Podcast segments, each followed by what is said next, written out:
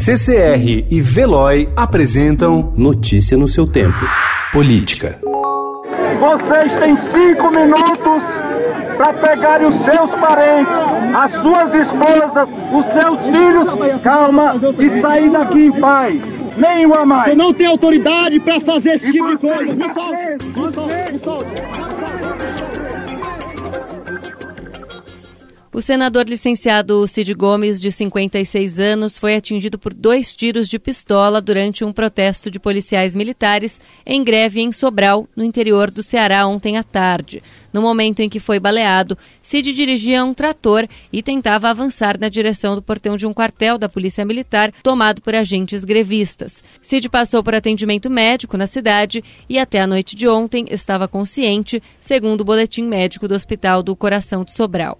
O Estadão apurou que Cid foi atingido por dois tiros de pistola calibre .40, arma padrão das polícias militares. O comando da PM do Ceará está tratando o caso como tentativa de homicídio. O ministro da Justiça e Segurança Pública, Sérgio Moro, autorizou ontem à noite o envio da Força Nacional de Segurança Pública para o Ceará. A decisão foi tomada após o senador licenciado Cid Gomes ter sido baleado ao tentar furar o bloqueio de policiais militares em greve em Sobral. A chegada da Força Nacional está prevista para amanhã de hoje.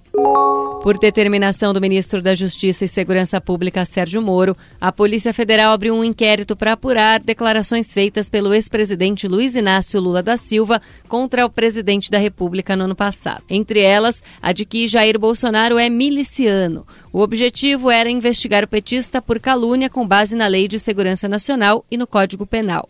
Na noite de ontem, porém, a PF disse que, após depoimento do ex-presidente, concluiu que a conduta do petista não se enquadra na Lei de Segurança Nacional. O ataque do ministro do Gabinete de Segurança Institucional Augusto Heleno Ribeiro ao Congresso piorou a relação do Legislativo com o Palácio do Planalto e acabou expondo o descontentamento de deputados e senadores com o titular da Economia Paulo Guedes, um dos avalistas do acordo sobre o orçamento impositivo. Na avaliação da cúpula do Congresso, Heleno e Guedes são hoje os novos integrantes da ala ideológica do governo e insuflam o presidente Jair Bolsonaro contra os parlamentares.